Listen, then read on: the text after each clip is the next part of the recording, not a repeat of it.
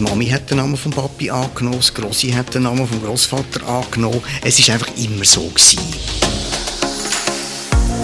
Wenn die Frau sagt, ich nehme den Namen von ihm an, dann habe ich schon das Gefühl, strahlen damit die Männer noch ein bisschen mehr als vorher.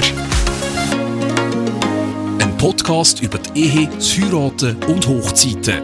Das ist Matrimonium. Das ist die erste Episode von meinem neuen Podcast. Hallo zusammen. Ich bin Sarah Keller, Journalistin und freie Traurednerin für Hochzeiten und freue mich mega auf das Thema. Es geht nämlich um etwas, wo sehr emotional ist und, wie ich selber gemerkt habe, immer und überall einen Haufen Diskussionen auslöst. Wer heißt wie nach der Hochzeit? Behaltet jeder seinen Namen oder nimmt jemand anderen seinen Namen an? Und welchen Nachnamen haben die Kinder denn einmal?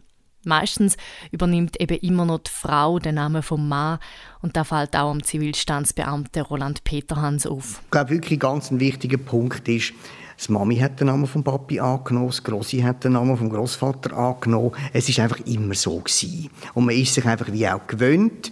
Und irgendwo habe ich das Gefühl, schon in der Kindheit weiß man, man ändert dann einmal den Namen.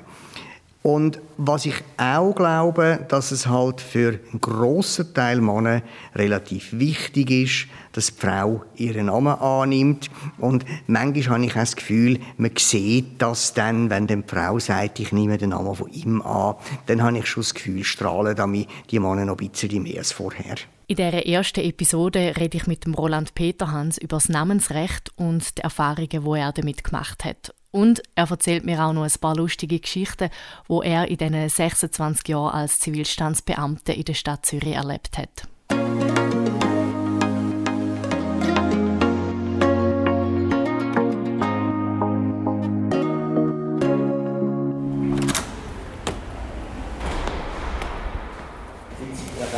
Ja.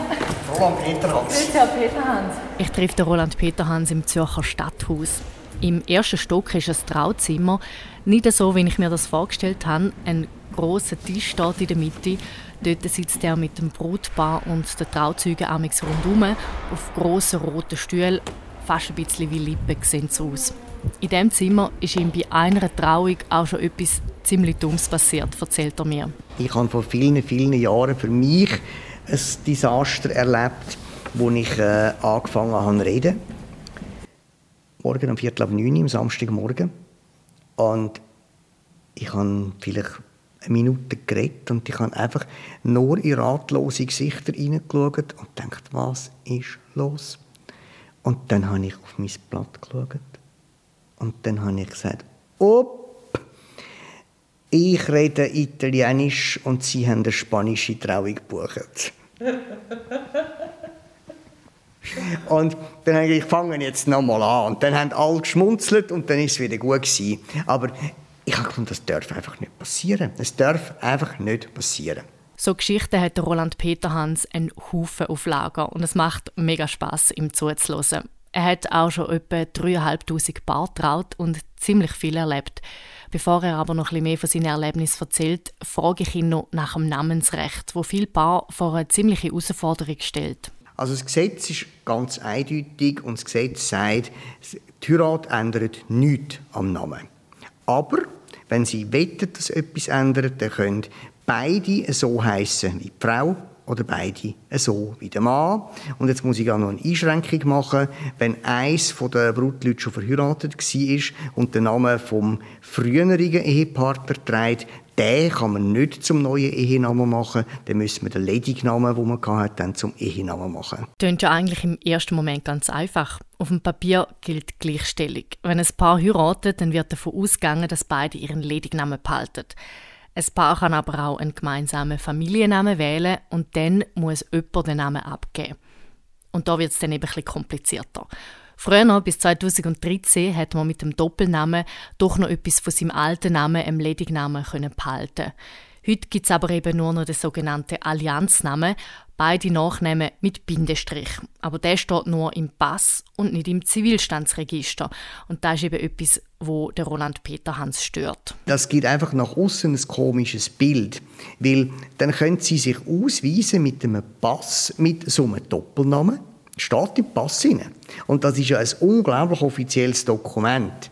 Aber eigentlich ist es nicht offiziell, weil gelten tut das im Zivilstandsregister. Und das stört mich und darum finde ich eben, wir müssten den Weg finden, dass wir eben die Doppelnamen wieder können zulassen oder eben noch lieber, dass man den Allianznamen zum offiziellen Namen auch im Zivilstandsregister macht. Vielleicht wird das Namensrecht schon bald geändert. Die Rechtskommission vom Nationalrat wird Doppelnamen wieder einführen. Der Roland Peter Hans ist auch Präsident vom Schweizerischen Verband für Zivilstandswesen und wird sich stark machen für eine Änderung beim Namensrecht damit jetzt nicht der Eindruck entsteht, ich will eine totale Namensfreiheit, dass ich will nicht, dass man nach der Heirat kann sagen, ich will jetzt Mickey Mouse heißen. Das Einzige, was ich will, wäre, dass man aus dem Namen von der Frau und aus dem Namen vom Mann kann entscheiden, was man mit dem macht. Vor ein paar Jahren hat das Bundesamt für Statistik die Namenswahl von Ehepaaren mal genau angeschaut. Eine Erkenntnis daraus, 2016 haben nur 2% der Männer den Namen der Partnerin angenommen. Umgekehrt haben 70% der Frauen den Namen vom Mann angenommen. Und viel geändert hat sich seitdem eigentlich nicht. Das bürgerliche Familienbild ist also immer noch ziemlich stark in unseren Köpfen verankert. Ein Argument ist vielmal, dass ein gemeinsamer Name, der Familienname, wichtig sei für Kind. Sonst gäbe es nur Probleme. Mit dem Argument ist auch Katharina Furrer konfrontiert worden. Sie hat vor 30 Jahren geheiratet und ihren Nachnamen behalten. Ihre Kinder heißen wie der Vater ihren Mann. Das erste Problem war, als meine Mutter das erfahren hat. Da hat sie gefunden, da leiden dann die Kinder, wenn sie dann mal in die Schule kommen, darunter, dass sie nicht gleich heißen wie du. Und ich bin mir aber eigentlich sicher gewesen, dass ihre schlaflosen Nächte unbegründet sind und dass die Kinder, wenn es nicht verbunden ist mit einem Schmerz oder dass sie anders heißen, oder mit einer Enttäuschung oder mit einer Trennung, dass sie einfach anders heißen, aber Beziehung und Familie eigentlich intakt ist, dass dann da keine Hänseleien gibt, die wehtun. Und das war auch so, dann, oder? Also, unsere Kinder haben jetzt nie, ich habe sie da gefragt, jetzt, äh, sie haben nie erlebt, dass sie, dass sie wegen dem einen Nachteil hatten. All die offenen Fragen rund um den Namen der Ehepartner oder auch der Kind, die werden schon vor der Trauung im sogenannten Ehevorbereitungsverfahren geklärt. Meistens sind die Meinungen schon gemacht, aber ab und zu gäbe es auch ziemliche Diskussionen, erzählt Roland Peter Hans. Manche Paar schicke er sogar noch mal heim, um ein Thema ganz genau auszudiskutieren. Weil, hat man sich mal für einen Namen entschieden, dann kann man dann nicht mehr so schnell rückgängig machen. Wenn man den Namen im Zivilstandsamt eingetragen hat, dann ist beim Zivilstandsamt fertig. Dann kann man gar nichts mehr ändern. Dann kommt der Punkt, wenn man dann merkt, wir haben einen Fehler gemacht, ist es doch nicht gut, dann braucht es ein Gesuch an die Namensänderungsbehörde vom jeweiligen Wohnsitzkanton und Dort wird dann aufgrund von dem Gesuch und Unterlagen entschieden, ob man die Namensänderung kann bewilligen oder nicht. Und das kostet dann auch bis zu 600 Franken. Nebst diesen Fragen rund um den Namen schaut Roland Peter Hans mit seinem Team im sogenannten Ehevorbereitungsverfahren, ob die Voraussetzungen für eine Ehe gegeben sind. Also sind beide 18, ist nicht jemand schon geheiratet oder in einer eingetragenen Partnerschaft? Sind alle Papiere da und sind beide urteilsfähig? Einmal hat Roland Peter Hans auch jemanden heimschicken, der eben nicht wirklich urteilsfähig war. Also es war nicht beim, bei der Trauung selber, sondern wirklich beim Ehevorbereitungsverfahren hat die Frau umgeschrauen und ich habe dann gesagt, schauen Sie, so hat es keinen Wert, gehen Sie bitte wieder heim. Und ich habe dann gefunden, es ist ein bisschen heikel, wenn ich das sage, und dann habe gesagt, kommen Sie bitte, wenn Sie nüchtern sind. Und dann hat sie mich ziemlich streng angeschaut und ist dann abgezottelt. Immer wieder spannend, was da so passiert auf dem Standesamt. Auch bei den Kleidern übrigens. Von der kurzen Hose oder Jeans bis zum Smoking und dem gigantischen Brutkleid erlebt Roland Peterhans so ziemlich alles ob denn auch alles erlaubt ist, habe ich von ihm wissen. Dürfte ich zum Beispiel in der Badhose heiraten? Die Frage ziemlich Badhose, die Frage ist noch nie gekommen. Aber es erinnert mich jetzt gerade an die Frage, äh, wo jemand äh, mit einem Ganzkörper-Bodypainting hat kommen Und dann habe ich dann schon gefunden, oh Gott, äh, was muss ich jetzt machen? Und äh, ich habe dann gesagt, das fände ich sehr, sehr problematisch.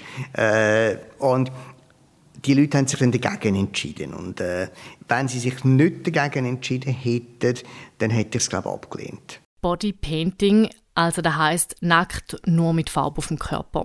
Auch bei den Badhosen würde er übrigens Nein sagen. Eine Trauung sei eine würdige Sache. Es soll zwar auch Platz haben für emotionale Momente, man soll auch lachen und Spaß haben.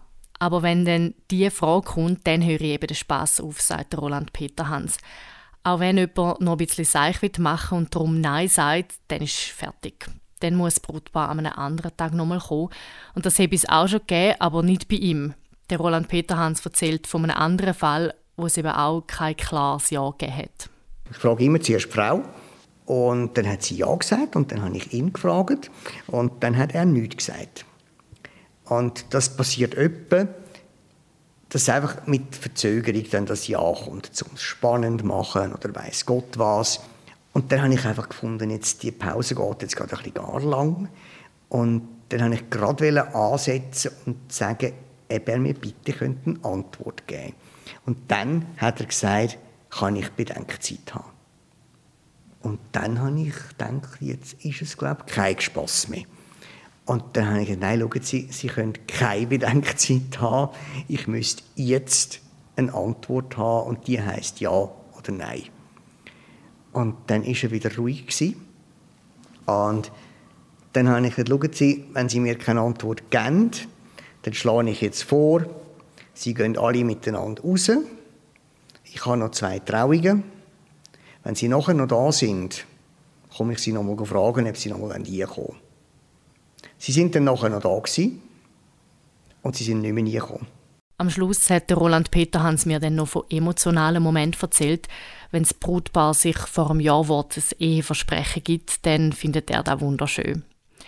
Dann gibt es aber eben auch noch andere traurige Situationen, zum Beispiel nach sogenannten Nottrauungen. Ist mir auch schon passiert, dass ich am Nachmittag eine Trauung gemacht habe und am anderen Morgen habe ich sie im Stadthaus wieder getroffen, ist sie den Tod anmelden. Eine Nottrauung gibt es immer dann, wenn jemand von den Brutleuten ziemlich schnell stirbt. Dann muss Roland Peterhans manchmal alles stehen und liegen lassen und sofort ins Spital.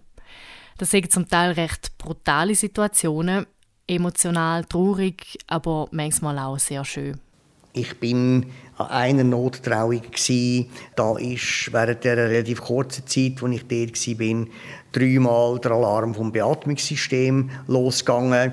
Das ist dann einfach relativ schwierig, da noch eine Trauung zu machen. Ich bin schon an eine Trauung gekommen, im Spital.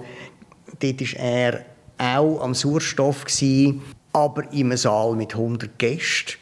Und ich habe gedacht, äh, aha, äh, so viele Leute, gut. Und da kann man sich nicht vorbereiten. Man kann nicht, oder? weil man weiß nicht, was auf einem wartet. Trotz allem oder genau wegen dem ist Zivilstandsbeamter Roland Peterhans sein absoluter Traumberuf. Auch wenn Trauungen nur etwa 5% von allem ausmachen, so steht Roland Peterhans vor allem Geburten, Todesfälle oder Namensänderungen beurkunden und ist mit Ehevorbereitungsverfahren beschäftigt.